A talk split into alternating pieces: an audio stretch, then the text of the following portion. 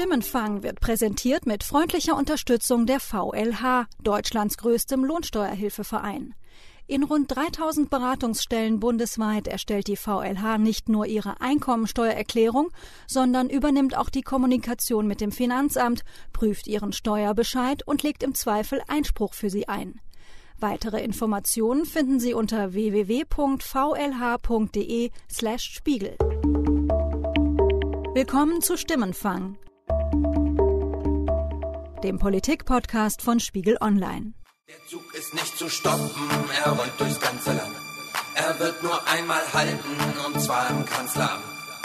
Er will mehr und mehr, Martin will einfach noch mehr, die Schulzug rollt und sie kommen nicht hinterher, mehr und mehr. Auf Fanseiten im Netz heißt er wahlweise Gottkanzler St. Martin oder auch Mr. 100 Prozent. Seit Martin Schulz Kanzlerkandidat ist, sind so viele Superlative über ihn und den sogenannten Schulz-Hype im Umlauf, dass es sich lohnt, auf die Fakten zu schauen. Denn ob der Schulz-Zug am 24. September tatsächlich bis ins Kanzleramt rollt, ist völlig unklar. Es gibt aber zwei Dinge, die wir schon heute zweifelsfrei festhalten können.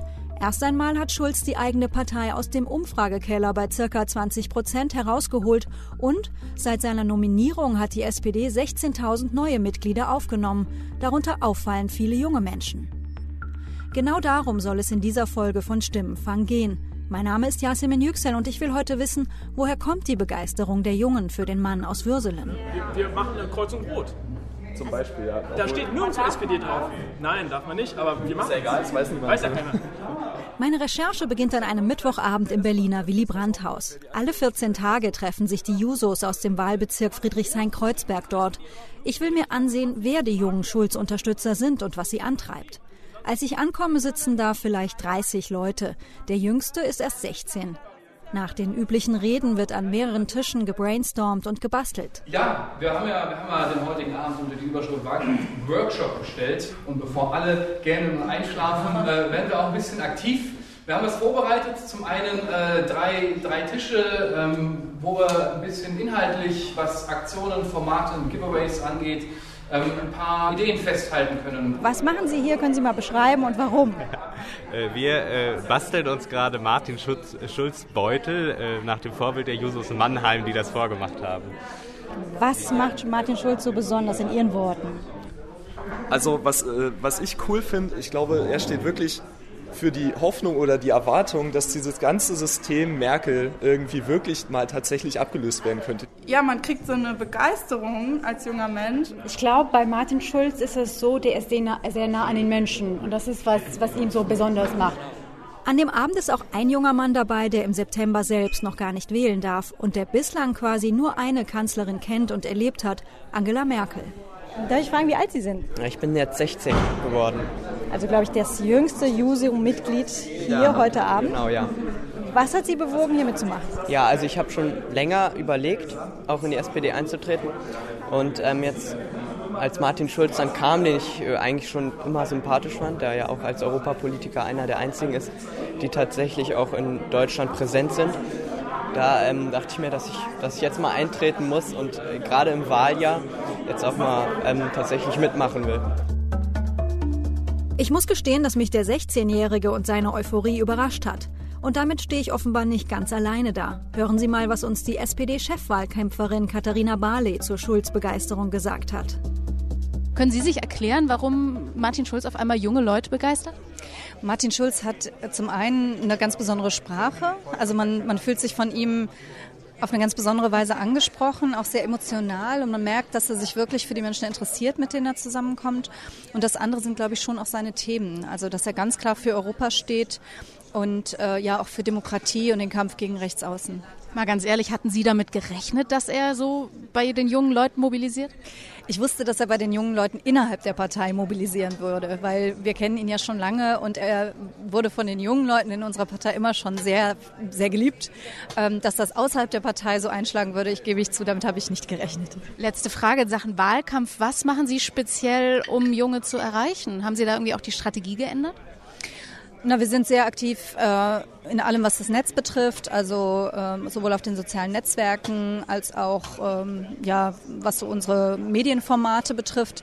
Ähm, und ansonsten versuchen wir auch möglichst viel direkten Kontakt zu jungen Leuten herzustellen. Wenn man junge Leute begeistert, die begeistern dann ihrerseits wieder weiter. Das ist schon eine sehr, sehr schöne Entwicklung. Überhaupt, dass Politik wieder Spaß macht. Das ist gar nicht nur gut für die SPD, das ist auch gut für das ganze Land.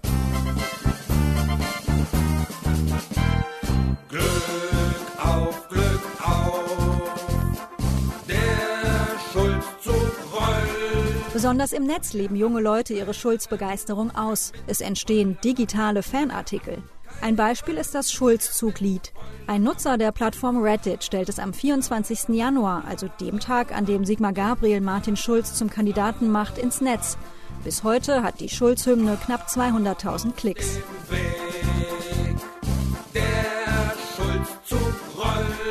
Aber ein Internet-Hype alleine macht noch lange keinen Kanzler. Ich frage mich, kann die SPD diese Online-Fans auch zum Wählen bewegen? Darüber hat Sandra Sperber mit unserem Kollegen Florian Gattmann gesprochen. Er schreibt im Spiegel Online Hauptstadtbüro über die SPD. Florian, du hast ja Martin Schulz schon sehr, sehr lange beobachtet. Hat dich das überrascht mit dem Schulz-Hype gerade bei den jungen Wählern? Ehrlich gesagt hat es mich total überrascht. Ich kann es nicht anders sagen. Und ich glaube, ihn hat es auch überrascht. Und ich glaube, die Partei hat es auch überrascht. Und alle hat es irgendwie überrascht. Woher könnte das kommen? Ja, das ist natürlich jetzt die große Frage. Ähm, ich vermute mal, es gibt wie immer verschiedene Gründe. Ein Grund ist möglicherweise, dass Schulz einfach eine Alternative zu dem Status quo darstellt, der Angela Merkel heißt. Ähm, und gerade jüngere Wähler vielleicht das Gefühl haben, gerade auch Wähler, die vielleicht aufgrund ihres Alters niemand anderes als Angela Merkel als Kanzlerin erlebt haben, obwohl sie vielleicht Merkel auch gar nicht so schlecht finden, die aber plötzlich sehen, jetzt kommt da jemand, der irgendwie auch was ausstrahlt, der vielleicht sogar ein paar Sachen anders machen will, der auch Themen anspricht, die vielleicht bei jüngeren Leuten noch besser ankommen, wie Gerechtigkeit. Ähm, Europa ist für jüngere Leute ein Riesenthema und die deswegen sagen, okay, der ist für uns jetzt wirklich eine Alternative. Wir sitzen jetzt ja hier im Willy Brandt-Haus in der Wahlkampfzentrale der SPD. Kriegst du da irgendwas mit, was die dieses Jahr anders machen? Also so die Plakate, die ausgeteilt werden auf dem Parteitag, die Inszenierung ist ja schon ein bisschen eine andere. Also Plakate gibt's im Grunde genommen ja noch nicht, außer ähm, so ein bisschen Schulzzug und, und so ein kleines Icon, was sie gebastelt haben.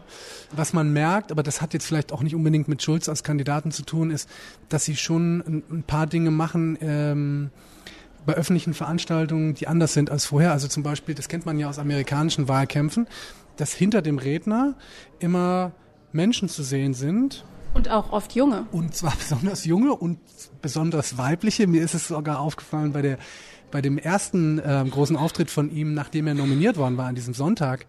Ähm, das war Ende, das war glaube ich 29. Januar. Da wurde sogar während er sprach dann noch eine Person ausgetauscht. Also da wurde eine jüngere Frau anstelle einer älteren Person dahingesetzt.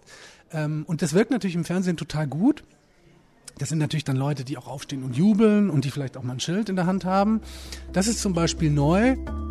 Die Inszenierung ist eine Sache. Mir kommt es so vor, auch der Auftritt ist anders. Martin Schulz verströmt Machtwillen, wirkt selbstbewusst, ab und an vielleicht fast zu siegesgewiss. Und auf die Frage, kann ein Mann ohne Abitur mit Bart Bundeskanzler werden, gibt es am 24. September, wenn ihr das alle wollt, eine Antwort und die lautet ja. Vielen Dank. Also cool oder lässig im, im herkömmlichen Sinne, gerade für jüngere Leute, ist der natürlich überhaupt nicht. Vielleicht ähm, ist es bei Schulz auch so ein bisschen die gebrochene Biografie. Da identifizieren sich vielleicht auch jüngere Leute damit, die vielleicht auch selbst irgendwie nicht alles so gut auf die Reihe kriegen. Ähm, dann ist er natürlich wahnsinnig emotional in der Ansprache. Ja, das ist ein Phänomen, wie man es ja ähnlich in den USA beobachtet hat mit Bernie Sanders, der Der auch nicht cool war. auch nicht cool war, der im Grunde genommen ähnlich wie Schulz, ein älterer Mann mit nicht wahnsinnig schicken Anzügen. Brille hat er, glaube ich, auch. Vollbart hat er nicht, aber ansonsten eigentlich phänotypisch relativ ähnlich. Irgendwas gibt's, was, was solche Leute bei jüngeren Leuten dann erstaunlicherweise attraktiv macht. Erinnern Sie sich, Bernie Sanders ist der grauhaarige Senator aus Vermont, der Hillary Clinton im US-Wahlkampf überraschend Konkurrenz machte. Und es stimmt, auch ich musste während der Arbeit an dieser Folge immer wieder an Bilder aus dem Sanders-Wahlkampf denken. Da gab es Auftritte, bei denen Bernie Sanders vor 10.000 fast ausschließlich jungen Leuten gesprochen hat.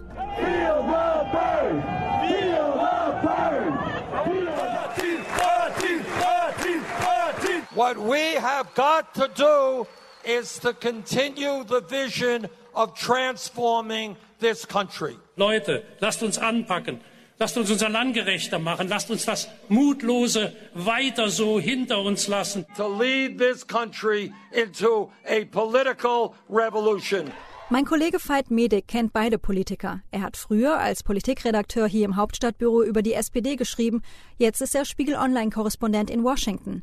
Ich habe mit ihm über den Sanders-Schulz-Vergleich gesprochen. Wie kommt das bei dir an? Glaubst du, dass Martin Schulz hier in Deutschland eine ähnliche Bewegung auslösen kann, wie Bernie Sanders das in Amerika gemacht hat? Teils, teils. Also ich glaube schon, dass es da gewisse Parallelen gibt ähm, und auch in der Dynamik weil Sanders ja auch so eine Underdog-Rolle verkörpert hat. Und ähm, das tut ja auch Martin Schulz in gewisser Weise. Äh, da hat ja keiner dran geglaubt, eigentlich, kurz bevor er zum Kanzlerkandidaten ausgerufen wurde, ähm, dass seine Umfragen auf einmal jenseits derer von Angela Merkel liegen. Die kamen da von 20, 22 Prozent, die SPD und so. Und es war im Grunde genommen klar, das wird sehr, sehr schwierig werden im Wahlkampf. Wie ist es mit den Inhalten? Wir erinnern uns, bei Bernie musste es ja immer so das ganz große Bild sein. This is a political revolution. Kleiner ging es ja bei ihm nicht. Siehst du inhaltliche Parallelen zwischen Sanders und Martin Schulz? Klar, es gibt natürlich inhaltliche Parallelen, weil sie ja grundsätzlich aus dem gleichen politischen Lager kommen, links der Mitte. Da gibt es natürlich viele Überschneidungen in der Sozialpolitik, in der Arbeitsmarktpolitik und so. Ich glaube aber trotzdem, dass sozusagen die, der Fundamentalismus in der Position sich schon unterscheidet bei beiden. Also wie du sagst, Sanders hat sich immer nicht nur als Rebell verstanden, ja, sondern gleich als Revolutionär, der das System auch verändern wollte. Ja. Sein Motiv war immer, ihr da oben, wir hier unten. If Wall Street does not end its greed, we will end it for them. Das ist bei Schulz, glaube ich, schon ein bisschen anders. Der kommt ja noch nicht mal aus der linken Ecke der SPD. Er ist eigentlich eher auf dem rechten Flügel der SPD beheimatet ähm, und war Bürgermeister in Würselen und so, hat, kommt aus so einer pragmatischen, lokalpolitischen äh, Ecke, wo sozusagen man nicht viel Zeit hat zu träumen auch, ja, sondern wo man sich um konkrete Probleme kümmern muss. Und das hat, glaube ich, seine ganze politische Biografie auch geprägt und ähm, unterscheidet ihn vielleicht auch von von Sanders, der Visionen entwerfen konnte und daraus eben auch so eine Dynamik entfacht hat. Was meinst du, wie wird es bei Schulz laufen? Reicht es für ihn, sich allein auf die jungen Wähler zu verlassen? Nee, natürlich nicht. Die stellen ja einen vergleichsweise kleinen Teil der Wählerschaft im September. Ich glaube, äh, bei der letzten Wahl ähm, waren die über 60-Jährigen, haben äh, mehr als ein Drittel der Stimmen gestellt. Also die sind, äh, wenn man so will, ein Stück wichtiger als die Jungen. Aber trotzdem ist das natürlich ein interessantes ähm, Zeichen auch für Schulz. Ja? Also zeigt, dass es auch in Deutschland offensichtlich eine starke Sehnsucht ähm, nach Veränderung in der Politik zu geben scheint. Eine Sache, glaube ich, muss man aber zu Schulz natürlich auch sagen, äh, die auch mit Sanders zu tun hat. Die mögen gerade sehr populär sein, aber erstens ist es noch sehr, sehr lang hin bis zur Wahl. Ähm, und zweitens äh, wird natürlich die Programmatik auch nochmal genauer unter die Lupe genommen werden, wenn der Wahlkampf heiß wird. Und das war bei Sanders natürlich ein großes Problem. Es war einer der Gründe, warum er gegen Hillary Clinton verloren hat. Er war ein limitierter, programmatisch limitierter Kandidat, der aufgetreten ist als sozusagen Kämpfer für die soziale Sache. Aber zum Beispiel außenpolitisch, sicherheitspolitisch hatte er fast nichts zu sagen. Und das hat Hillary Clinton natürlich sehr geschickt ausgenutzt damals, ja. Hat den, hat den Fokus immer darauf gelenkt, wo er unterbelichtet war. Und das kann natürlich Martin Schulz auch passieren. Er hat äh, sehr viel Ahnung von Europapolitik, ja, und vielleicht auch von sozusagen Sozialpolitik, aber ähm, sozusagen das, das Schwarzbrot der deutschen Innenpolitik, ja, wenn es zum Steuersystem geht oder so, ja, ähm, da, da hat er sich natürlich noch nie richtig mit beschäftigt. Und ähm, da hat er einfach keine äh, bisher keinen Bezug zu gehabt, weil das nichts war, womit er sich in Brüssel oder Straßburg mit beschäftigen musste. Und das kann gefährlich werden für ihn auf jeden Fall. Die nächsten Wochen werden spannend, denn erst im Juni will die SPD auf ihrem Programmparteitag Inhalte liefern. Bis dahin können sich die guten Werte für Martin Schulz auch wieder ändern. Der aktuelle Spiegel Online Wahltrend zeigt beispielsweise, dass der Schulz-Hype bei den Jungwählern leicht abflacht. Nach über 40 Prozent vor drei Wochen würden diese Woche nur noch knapp 32 Prozent der 18- bis 24-jährigen SPD wählen. Und die Jungen entscheiden natürlich nicht alleine. Sie machen in Deutschland nur einen kleinen Teil der Wähler aus. Um wirklich eine Chance auf die Kanzlerschaft zu haben, muss Martin Schulz vor allem bei den älteren Wählern punkten. Das war Stimmenfang. Unser Podcast wird produziert von Sandra Sperber und mir, Yasemin Yüksel. Wir wurden unterstützt von Charlotte Meyer-Hamme, Ruth Lampen und Matthias Streitz. Wenn Sie uns auf iTunes hören, geben Sie gerne eine Bewertung ab. Wir freuen uns auf Ihr Feedback. Die Musik für unseren Podcast kommt von Davide Russo.